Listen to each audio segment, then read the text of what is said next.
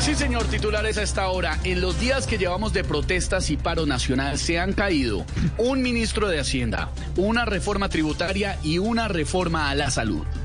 Qué pena, don Esteban.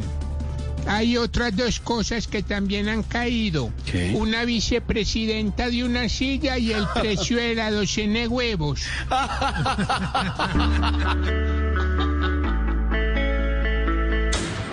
Parado en la raya,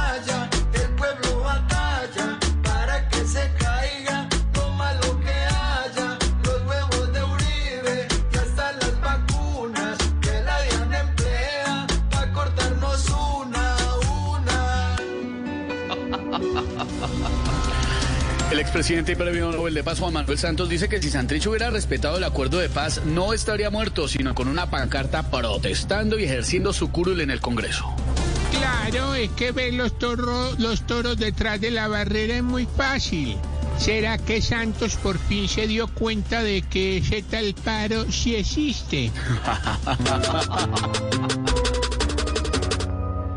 Santos quiere que hoy pongan en su cara en la imagen de la patria, que otro himno ahí le hagan y hasta rezos al Nobel que ama y quiere que le ponga por su fama como apodo el Dalai Lama, cual Mesías se proclama y en sus tiempos no hizo nada.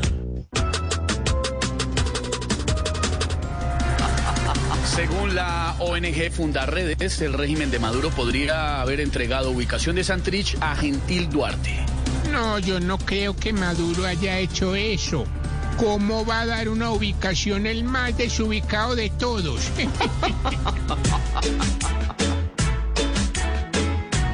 Por traicionar al país, a Formol huele.